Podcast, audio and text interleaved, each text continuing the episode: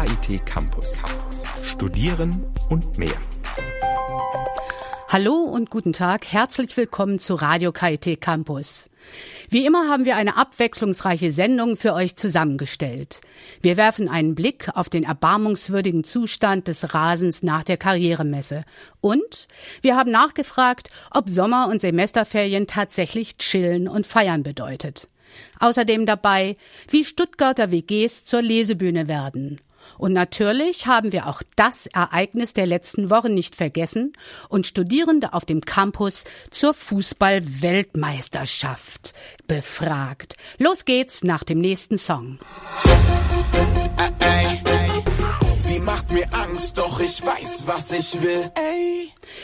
Wenn im Sommersemester die ersten warmen Sonnenstrahlen auf den Campus fallen, ist die Wiese am Forum ein heiß begehrter Platz. Wohl nirgendwo sonst lässt es sich auf dem Campus des KIT so gut chillen wie auf dem grünen Rasen. Vorausgesetzt, der Rasen ist auch wirklich grün. Denn das war in den letzten Wochen nicht immer. Als Folge der Beanspruchung durch die Karrieremesse war Ende Mai eine äußerst ramponierte Wiese zurückgeblieben. Die Zelte und Pavillons der Messe hatten den Rasen so sehr geschädigt, dass vom beliebten Grün nicht mehr viel übrig war. Bei den Studis sorgte der Anblick des zerstörten Rasens für großen Unmut. Ein Konflikt zwischen Studierendenschaft und dem Veranstalter der Karrieremesse, dem Relationship Management, war damit entfacht. Radio KIT-Reporter Armin Mir Falah berichtet über den Streit um das Grün. Wenn man KIT-Studierende nach ihrem Lieblingsort auf dem Campus fragt, wird nicht selten die Wiese am Forum genannt. Speziell im Sommersemester erfreut sich der Rasen großer Beliebtheit. Wen wundert's, fällt das Entspannen zwischen den Vorlesungen auf dem Grün besonders leicht. Dass der Rasen dabei nicht immer wie ein perfekter Englischer hervorscheint, damit haben sich die meisten Studis abgefunden. Doch Ende Mai dieses Jahres war die Wiese zu einem regelrechten Acker verkommen. Über den gesamten Rasen hatten sich unschöne Erdflecken breit gemacht, als wäre eine Büffelherde darüber hinweggezogen. Zurückzuziehen war der in Mitleidenschaft gezogene Rasen auf die KIT Karrieremesse. Diese fand nämlich in Zelten und Pavillons statt, die auf der Wiese aufgebaut waren. Veranstalter der Karrieremesse, die zum zweiten Mal auf dem Grün stattfand, ist die KIT Dienstleistungseinheit Relationship Management, abgekürzt RSM. RSM-Mitarbeiterin Davina Ruiz räumt Radio KIT gegenüber ein, dass die Beanspruchung des Rasens im Vorfeld der Messe nicht ausreichend bedacht wurde. Ich würde sagen, dass wir auf jeden Fall ein Versäumnis hatten, und zwar, dass wir uns nicht genügend im Voraus überlegt haben, dass der Zeltbauer und Messebauer doch so stark die Grasfläche in Anspruch nehmen. Und das ist auch das, was wir letztendlich dann verändern werden. Der Anblick der ramponierten Wiese sorgte bei den Studis für große Verstimmung. Zumal erst wenige Wochen vor Beginn der Karrieremesse Dutzende freiwillige Helfer den ohnehin schon ledierten Rasen ausgebessert hatten. Eine gemeinschaftliche Sanierungsaktion, die vom Allgemeinen Studierendenausschuss, dem ASTA, organisiert wurde. Deshalb protestierten die freiwilligen Helfer noch vor dem Start der Karrieremesse gegen deren Durchführung auf der Wiese. Davina Ruiz äußert für den Protest und Unmut der Studis zwar Verständnis, bemängelt aber auch die mangelnde Kommunikation zwischen AStA und RSM. Weil es auf jeden Fall ein Kommunikationsfehler zwischen AStA und uns war, weil da gab es Gespräche und wir wussten auch über die Aktion, dass der Rasen punktuell von AStA ähm, wieder saniert wird. Aber AStA wiederum wusste ja auch von uns, dass die Karrieremesse stattfindet. Und das war letztendlich der Grund. Die haben nicht gedacht, dass wir den Rasen so beschädigen und wir gingen davon aus, dass das in Ordnung ist. Nun soll jedoch buchstäblich Gras darüber wachsen. Das RSM hat die Verantwortung übernommen und die Sanierung der Wiese in die Wege geleitet. Welche genauen Maßnahmen getroffen wurden und werden, verrät ebenfalls Davina Ruiz. Wir haben jetzt direkt nach der Messe eine punktuelle Sanierung durchgeführt. Das heißt, wir haben an den zwei schlimmsten Stellen Rollrasen ausgelegt, der jetzt auch abgesperrt worden ist und jeden Tag bewässert wird plus Rasensamen, die auf der gesamten Fläche ausgesät wurden. Und das dauert jetzt halt ein bisschen, bis der wächst. Mittlerweile ist die Absperrung aufgehoben und die gesamte Wiese wieder frei zugänglich. Lange wird es nicht mehr dauern, bis die neuen Grashalme sprießen. Damit sich der Streit um die Wiese in Zukunft nicht wiederholt, hat das Team um Davina Ruiz mit dem Asta bereits konstruktive Gespräche geführt. Drei Vertreter von Asta waren jetzt auf jeden Fall schon hier und wir haben uns darüber unterhalten, wie wir das im nächsten Jahr auch besser machen können. Zwei, drei Dinge, die wir auf jeden Fall umsetzen möchten. Zum einen möchten wir versuchen, dass ein grundsätzlich widerstandsfähiger Rasen auf dem Forum kommt. Zum anderen werden wir mit dem Zeltbauer sprechen, dass insgesamt versucht wird, nicht mit schwerem Gerät, sondern eben mit mehr Manpower die Dinge aufzubauen. Und zum Dritten muss man vielleicht mal am KIT auch grundsätzlich lernen, ob man die Veranstaltungsfläche mehr für Veranstaltungen auch ausbauen kann. let's work together. Let's Work Together. Was waren das für aufregende Wochen seit Beginn der Fußballweltmeisterschaft? Wohl kaum ein anderes Ereignis verbindet die Menschen so sehr wie der Sport, bei dem das Runde ins Eckige muss.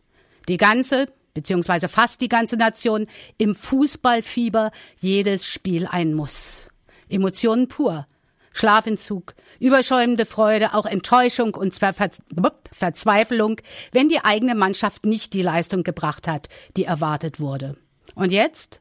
Deutschland ist Weltmeister. Wie haben die Studierenden am KIT die aufregenden Stunden erlebt? Ich bin einen Tag nach dem Endspiel über den Campus gegangen und habe einfach mal nachgefragt. Und jetzt äh, kommen sie nochmal die Deutschen über die linke Seite. Ball kommt in die Mitte rein, die Möglichkeit für Götze. Tor!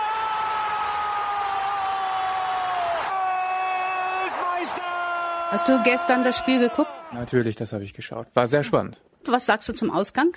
Verdient insgesamt auch auf das ganze Turnier bezogen. Allerdings waren die Argentinier auch ziemlich gut. Hättest du das erwartet? Ja, nach dem Spiel gegen Portugal, was wir ja auch recht hoch gewonnen hatten, hätte ich das schon erwartet. Nur gab es dann ja bei uns, wie das bei unserer Mannschaft sehr oft ist, ein Auf und Ab. Zum Beispiel im Spiel gegen Algerien, das nicht so gut war, gegen Ghana nicht so gut. Also bis zum Halbfinale hätte ich es jetzt nicht erwartet. Und dann war es doch ziemlich sicher, dass wir Favorit sind. Vor dem Spiel gegen Brasilien waren natürlich die Brasilianer Favoriten, aber danach hätte man jetzt schon erwartet, dass der Titel auch geholt wird. Wo hast du geguckt? Bei mir zu Hause mit meiner Frau zusammen. Und habt ihr hinterher noch irgendwie gefeiert? Ehrlich gesagt nicht. Wir sind dann direkt ins Bett gegangen, aber man konnte ungefähr bis zwei, drei Uhr noch draußen genug Autos hupend rumfahren hören und Leute feiern hören. Also da haben wir dann auf diesem Wege genug mitbekommen, glaube ich. Wie war das bei dir? Hast du geguckt? Ja klar. Ich meine, was soll man sonst anderes machen Sonntagabends, wenn schon das Finale läuft? Und wie war es für dich? Angsteinflößend. Also ich habe Blut und Wasser geschwitzt. Das war erst schrecklich und dann noch schrecklicher und dann wird's gut. Was hast du hinterher gemacht? Geschlafen. Ich bin ins Bett.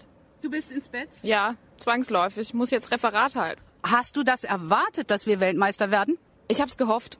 Und so zu Anfang war ja die Stimmung in Deutschland unheimlich skeptisch, als die Mannschaft loszog ins Turnier. War das bei dir auch so? Nö, ich war relativ optimistisch, was das anging. Hattest du damit gerechnet, dass Deutschland Weltmeister wird? Wir wissen aus unserer langjährigen Erfahrung, dass Deutschland sich ziemlich schwer tut, auch Spiele verliert und auch rausfliegt und dass es vieler, vieler glücklicher Umstände bedarf, dass man ins Endspiel kommt und dass man jetzt heute Nacht gewonnen hat und so. Das ist also schon Können, aber es ist auch ein großes Glück dabei. Wie haben Sie denn das Spiel empfunden gestern?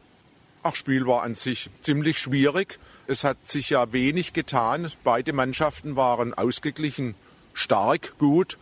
Und dass wir in der Verlängerung endlich jetzt ein Tor dann zu Wege gebracht haben, das ist wieder das Glück, das ich gerade schon angesprochen hatte. Was haben Sie noch gemacht nach dem Spiel? Ins Bett gegangen. Es war ja schon fortgeschrittene Zeit, weil wir heute Morgen ja nach Karlsruhe fahren wollten zur Uni. Wie ist das bei euch? Habt ihr geguckt? Ich habe geguckt. Und wo? Wir hatten im Studentenwohnheim so eine Live-Übertragung bei uns. Was habt ihr noch gemacht, nachdem jetzt also der Abpfiff dann Deutschland als Weltmeister zurückgelassen hat? Wir haben halt gefeiert ein bisschen. Es war dann Happy Hour sozusagen. Aber ich bin dann auch relativ schnell schlafen gegangen, weil wir heute die Vorlesung haben und bald Prüfungen. Und wie war das bei dir? Hast du geschaut? Nein, habe ich nicht. Warum nicht? Kein Interesse an dem Sportfußball, ja. Aber die Ergebnisse, die waren schon interessant, dass Deutschland Weltmeister geworden ist. Das 7 zu 1 gegen Brasilien war interessant, aber ansonsten schaue ich das einfach nicht gern. Was hast du stattdessen gemacht? Schlafen. Endspiel, Weltmeisterschaft. Was hast du gestern gemacht? Ich habe geguckt, ist ja ganz klar. Und dann? Dann habe ich mich aufs Seminar vorbereitet. Was ist bei dir? Was sagst du zu dem Spiel gestern? Ich wollte eigentlich lernen und dann schlafen und daraus ist nichts geworden, weil es so laut war. Du bist nicht irgendjemand, der sich für Fußball begeistert? Nee, aber ich habe mich trotzdem gefreut, als ich dann das Hupen draußen gehört habe. Du hast aber gestern geguckt? Mit Freunden zusammen und wir haben uns einen gemütlichen Abend gemacht, haben noch vorher gekocht und danach ein bisschen gefeiert, ja. Habt ihr erwartet, dass die deutsche Mannschaft gewinnt? Ja, auf jeden Fall. Und war das von Anfang an so? Ja, also wir hatten auch eine dabei, die ähm, natürlich gesagt hat, Argentinien gewinnt, aber die wurde dann eines Besseren belehrt. Als die Weltmeisterschaft anfing, hättest du damit gerechnet, dass die deutsche Mannschaft so weit kommt? Nein, also ich war eigentlich eher für die Niederlande und habe gesagt, die Niederlande gewinnen. Aber natürlich hat man dann gesehen, dass Deutschland doch besser war. Das letztlich entscheidende Tor, wie ist es dir dabei gegangen? Ich habe es gar nicht erwartet in der Situation und dann kam es einfach so auf einen zu und es war natürlich dann das Erlebnis des Spiels. Was meinst du, wie lange wird diese Euphorie noch anhalten? Ich glaube, Neujahr hat es gemeint, dass sie jetzt jeden Morgen aufstehen werden, so mit dem Gedanken, dass sie Weltmeister sind. Ich glaube auch, dass die Fans ähm, schon lang an das Ereignis denken werden.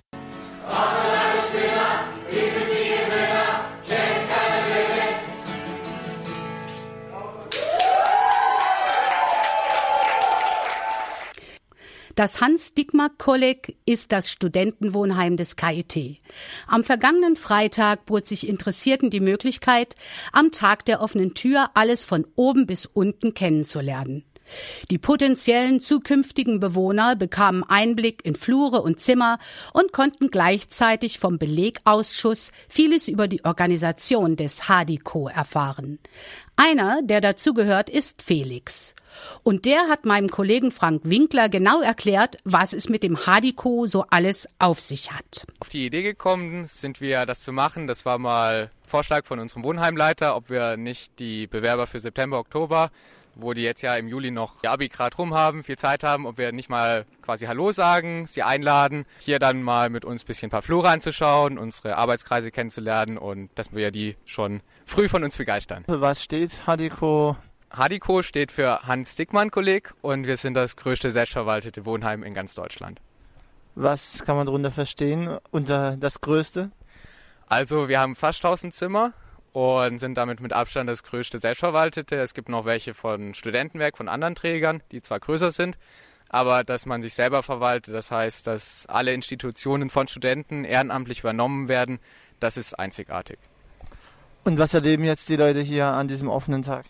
Also es beginnt mit einer Flurführung. Da schauen sie sich erstmal ein paar Flure an, wo sie sehen, dass eigentlich echt jeder Flur von uns anders ist wo sie sehen, was, äh, wie groß auch ein Zimmer ist, dass man sich das selber einrichten kann. Das heißt, wenn man zwei Zimmer sieht, dass die keins dem anderen gleicht, was man auch mit dem Flur zusammen macht, dass man da zusammen mal einen Spieleabend macht, einen Flurausflug, zusammen grillt, WM schaut, Pokerturnier, also alles Mögliche, was die Flure so zusammen machen, dass sie auch davon erzählen und dass es hier einfach eine besondere Atmosphäre ist im HDK. Findet ihr da auch genügend Leute, da die Möglichkeit bieten, da auch ein bisschen was von ihrer Privatsphäre preiszugeben? Also das ist bei uns kein Problem. Wir zeigen gern, was wir sind, wer wir sind und also da haben sich dann schon genug gefunden, die jetzt auch ihr Zimmer bereitstellen zum Anschauen.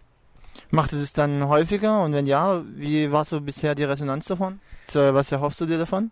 Wir hoffen uns, dass die Bewohner hier einen sehr guten Eindruck von uns kriegen und dass sie dann auch weiterzählen, wie gut es ist, hier zu wohnen, dass es einfach eine besondere Atmosphäre ist, wo man gerne wohnt und nicht nur wohnt, sondern auch lebt und dass die das einfach auch ein bisschen uns über Karlsruhe hinaus bekannt machen. Was sind so die Vorzüge vom HDK gegenüber jetzt zum Beispiel anderen Wohnheimen für Studenten? Wir haben Regeln, aber wir machen uns die Regeln selber. Das heißt, es ist zum Beispiel, wenn du ein Regal an deine Wand ranbohren möchtest, in anderen Wohnheimen musst du dann erst einen Hausmeister um Erlaubnis fragen und so weiter. Bei uns kannst du es einfach machen, solange am Ende quasi noch deine vier Wände vom Zimmer stehen, kannst du bei uns alles mit deinem Zimmer machen. Hier hat man einfach auch ein ganz anderes Flurzusammenleben, dass man einfach eine Gemeinschaft von 15 Leuten hat, die nicht nur nebeneinander wohnen, sondern miteinander leben. Du sprichst dann an, also man ist zu äh, 15. Wie klappt es dann auch so, wenn es um Duschen geht und so? Weil es ist ja nicht für jeden einzelne Dusche da. Wie, wie funktioniert da das Zusammenleben? Also wir haben bei uns auf dem Flur zwei Duschen und ich glaube, in zwei Jahren musste ich jetzt einmal mit Duschen warten. Es klappt halt eben so gut, weil wir sind 15 Leute mit 15 Tagesabläufen und der eine duscht halt eben um 7 Uhr früh, der andere um 11 Uhr mittags und der andere um 22 Uhr abends. Drum ist das Ganze überhaupt kein Problem. Hat es auch vielleicht ein bisschen was damit zu tun mit der Lage? Kannst du vielleicht die Lage mal beschreiben des HDK, wo es liegt? Also wir sind in der Oststadt, ganz im Norden der Oststadt. Das heißt, wir liegen direkt am Hartwald und wir haben sehr grünes Gelände. Das heißt, wenn man auf dem Balkon lernt, sieht man auch mal ein Eichhörnchen rumspringen oder kann auch mal ähm, dem Specht zuhören oder sowas. Und es ist sehr uninah, also fünf Minuten bis zur Uni mit dem Fahrrad maximal. Was denkst du, wie kannst du die Zuhörer dann noch begeistern, hier ins HDK zu kommen? Was bei uns auch klasse ist, dass wir fünf eigene Bars haben, wo wir unser Sozialleben haben. Das heißt, das einzige Problem ist Dienstag und Samstags, wo keine Bar offen hat und da hat's dann auch ein Filmeabend oder irgendwas wird immer angeboten. Das heißt, langweilig wird's einem hier garantiert nicht und man hat immer Leute um sich rum. Wenn jetzt welche leider diesen Tag der offenen Tür verpasst haben, wie können die äh, noch ein bisschen was hiervon mitbekommen, weil sonst sind ja die Türen jetzt nicht so offen? Grundsätzlich kann man natürlich immer in unsere Bars gehen und dort mit unseren Bewohnern reden und wir sind 1000 Leute, das heißt, wenn man mal anfängt mit hier zu studieren, läuft man eigentlich zwangsläufig einem Bewohner von uns über den Weg und wir zeigen auch sehr gerne dann unsere Flure und laden euch auch sehr gerne einmal vorbeizuschauen. Was sind so die Aufnahmekriterien? Wir funktionieren nur durch die Selbstverwaltung und die basiert auf dem Ehrenamt. Das heißt, ich selber schaue stark bei den Bewohnern drauf, was haben sie bisher an Ehrenämtern gemacht, egal ob in der Schule, für den Verein, kirchlich, Pfadfinder, alles Mögliche. Und andere Sachen sind natürlich soziale Kriterien. Ist jemand engagiert? Findet er Kontakt zu anderen Leuten? Ist er weltoffen? All das sind Kriterien, aber es ist jetzt nicht, dass wir fixe Kriterien haben, wie zum Beispiel Entfernung von Karlsruhe oder sowas, sondern es ist schon dieser Gesamteindruck, der bei uns wichtig ist. Wann muss man sich denn spätestens bei euch bewerben, um dann vielleicht einen Platz zu bekommen für den entsprechenden Monat, den man gern hätte? Also man muss sich immer sechs Wochen früher bewerben. Das heißt, Aktenschluss ist jetzt 20. Juli für September, 19. August für Oktober. Danach äh, bieten wir noch die Möglichkeit an, Kurzzeitzimmer zu mieten. Das ist dann für einen Monat und für den nächsten Monat kann man sich dann auf ein reguläres Zimmer bewerben. Und wer ganz spät dran ist, haben wir auf jeden Fall letztes Jahr noch gemacht, haben wir noch ein so eine Art nachträgliches Aufnahmegespräch gemacht. Hello Kitty. Hello Hello, Kitty. Kitty. Wer bist du? Bist du? Bist du? Ich heiße Christine, ich bin 22 Jahre alt, ich studiere Germanistik im Hauptfach und Multimedia im Nebenfach und ich bin im vierten Semester. Das Tollste an deinem Fach ist? Die ganze Literatur, die man sonst nicht liest. Und richtig ätzend an deinem Fach findest du? Dass die Hörsäle viel zu voll sind. Wenn du etwas ganz anderes studieren würdest? Dann wäre es wahrscheinlich Musikwissenschaft. Wenn du etwas ganz anderes mit deinem Leben machen würdest, dann wäre es? Viele Kinder machen. Deinem Prof wolltest du schon immer mal sagen? Halt doch mal dein dummes Maul. Karlsruhe ist? Eine sehr schöne, belebte Studentenstadt. Als du zum ersten Mal in Karlsruhe warst, dachtest du? Da dachte ich noch nicht, ich bin hier geboren. Jetzt denkst du? Immer noch das gleiche wie bei meiner Geburt. Dass es hier so wenige Frauen gibt, findest du? Sehr angenehm. Radio KIT auf der 104.8. Im kleinen Kreis Kultur erleben und dazu nicht einmal die eigenen vier Wände verlassen müssen? Das geht. Man braucht nur zwei Zimmer, Küche, Bad und einen Autor. Die Lesereihe Zwischenmiete des Literaturhaus Stuttgart findet mitten im Wohnzimmer statt, ganz ohne Radio und TV. Im Zeichen der Kunst wird die gute Stube kurzerhand zur Bühne umfunktioniert und so eine Plattform für Jungautoren geschaffen. Organisiert wird das Ganze von Studierenden. Was passiert, wenn die WG Couch zur Lesebühne wird? Sana Mattes war vor Ort und hat für Radio KIT hinter die Kulissen geschaut. Statt Canapés zur Prickelbrause gibt es Brezeln und Bier. Anstelle starrer Stuhlreihen liegen bunte Sitzkissen für die Besucher bereit. Mit der Veranstaltungsreihe Zwischenmiete bricht das Literaturhaus Stuttgart mit dem Klischee spröder Lesungen im anonymen Raum der Öffentlichkeit. Das Konzept ist so simpel wie einleuchtend. Von Studierenden organisiert und moderiert, kommen Jungautoren für einen Abend zur Zwischenmiete in Stuttgarter Wohngemeinschaften und präsentieren ihre Texte.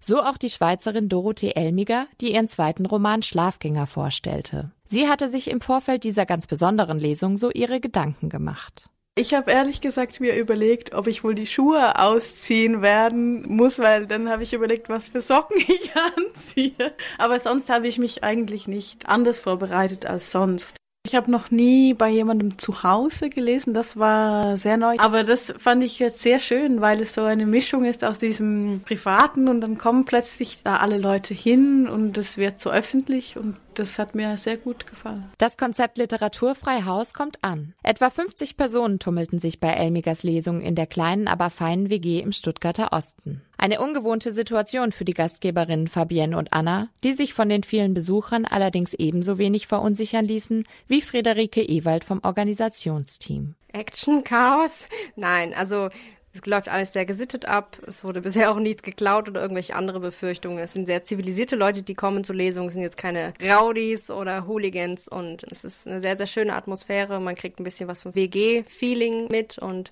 danach bleiben die Leute meistens noch reden, trinken ein Bier und kommen auch mit der Autorin ins Gespräch. Es ist eine sehr heimelige Atmosphäre. Damit bei den Lesungen alles glatt läuft, beginnt das Planungsteam des Literaturhauses zwei bis drei Monate vor der Lesung mit der Organisation. Es wird recherchiert, Manuskripte werden gelesen und Autoren Autoren angefragt. Ist das erledigt, wird eine passende WG in Stuttgart gesucht. Die Gastgeberwohnung sollte Platz für Autor und Gäste bieten und gut erreichbar sein. Sind diese Kriterien erfüllt, steht dem Kulturerlebnis in den eigenen vier Wänden nichts mehr im Wege, bestätigt Gastgeberin Fabienne. Also für die Gastgeber, jeder, der in einer tollen WG lebt, der tolle Mitbewohner hat, die das mitmachen, der sich für Literatur interessiert und offen für Neues ist, soll auf jeden Fall mitmachen, weil bereuen wird man es nicht.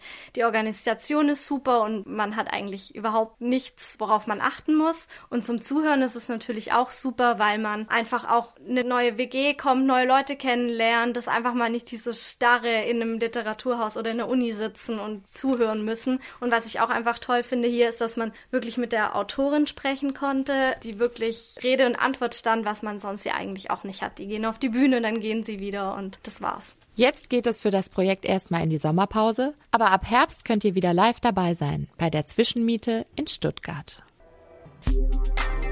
KIT Campus. Kalender. Mensch, so schnell geht's immer. Die Vorlesungszeit ist schon fast wieder rum. Zeit also nochmal gemeinsam auszugehen. Ich bin Tobias Diegwart. Hi. Alarm! Alarm! Die vorherrschende Farbe in Bad Hernalb im Albtal ist am Freitag blau, denn dort startet die Blaulichtparty. Immer wenn das Blaulicht an ist, gibt's einige Überraschungen und Aktionen an der Bar. Und für die Musik sorgt DJ Colix and Friends.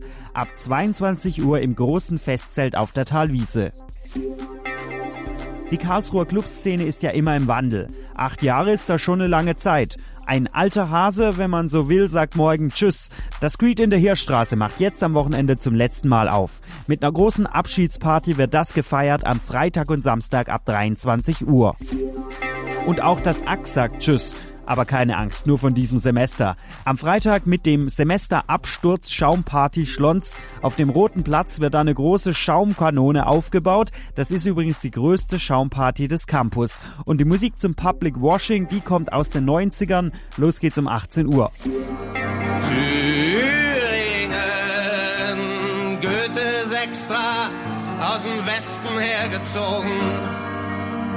Thüringen, Bowie ist auch schon einmal drüber geflogen.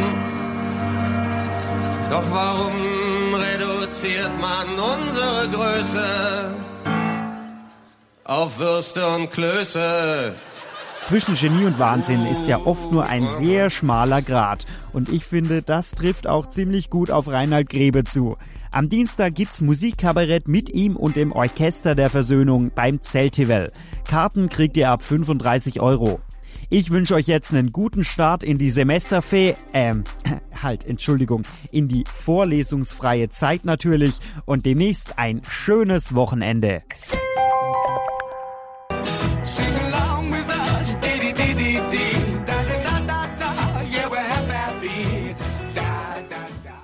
Mango Jerry in the Summertime.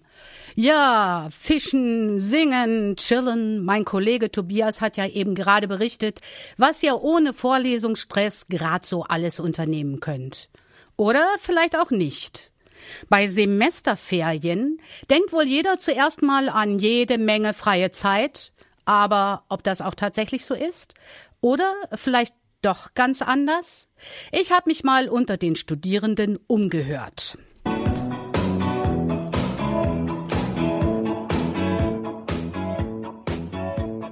Das Semester geht zu Ende, die vorlesungsfreie Zeit steht vor der Tür.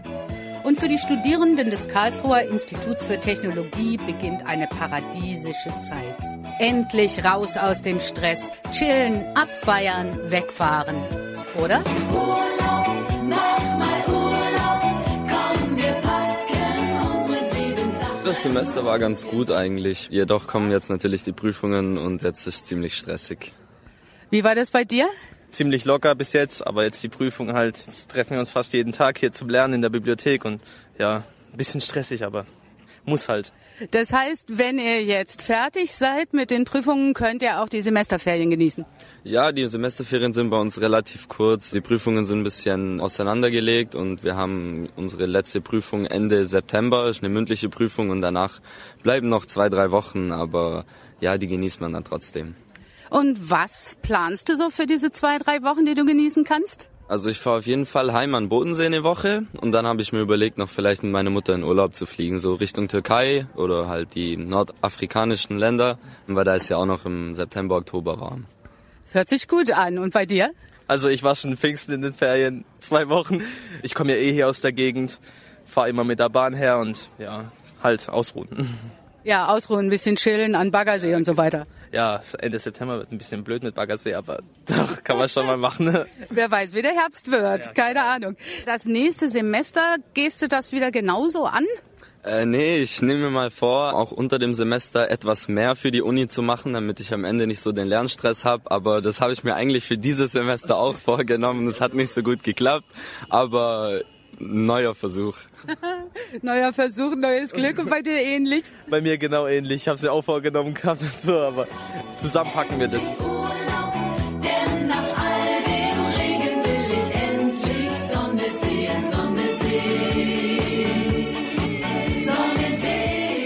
Ihr habt noch ein paar Prüfungen vor euch und was ist dann geplant? Praktikum. Kein Urlaub?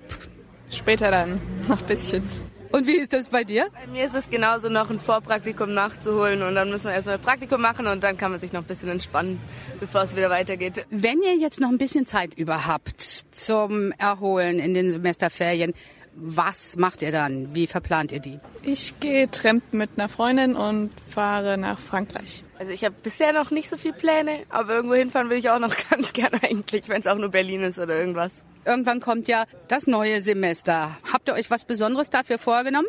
Alles bestehen. Ja, alles bestehen wir auf jeden Fall gut. Und zwei Semester später haben wir dann unser Praxis-Ausland-Semester und das sollte man dann auch mal planen, wo man hingehen könnte.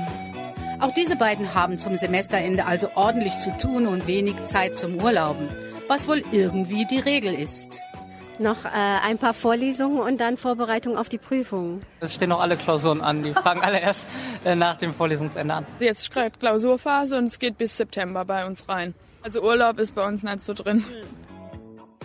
Professor Franz Nestmann vom Institut für Wasserbau und Gewässerentwicklung muss keine Klausuren schreiben oder korrigieren. Aber frei hat er deswegen noch lange nicht.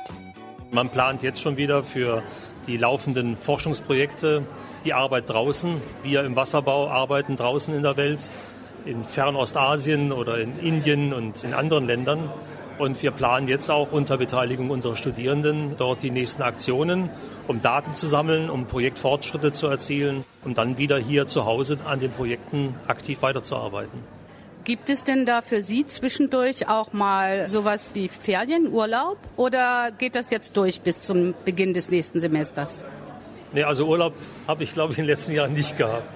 Aber ich sehe einfach unsere Arbeit als eine sehr erfüllende Arbeit an. Wir arbeiten mit jungen Menschen zusammen. Das ist A, eine ganz wunderbare Sache und B, dass man seine Erfahrungen, die man früher auch im Beruf draußen gesammelt hat, an die jungen Menschen weitergeben kann, ist für mich sowas wie Urlaub. Und vor allen Dingen, wenn man dann das Glück hat, an großen Forschungsprojekten arbeiten zu dürfen. Und sowas muss man sich auch gemeinsam mit seinen Mitarbeiterinnen und Mitarbeitern erarbeiten. Ja, das ist auch der nächste Punkt, warum ich sagen würde, das ist auch so etwas manchmal wie ein bisschen Urlaub, obwohl es eben harte Arbeit und schöne Arbeit ist.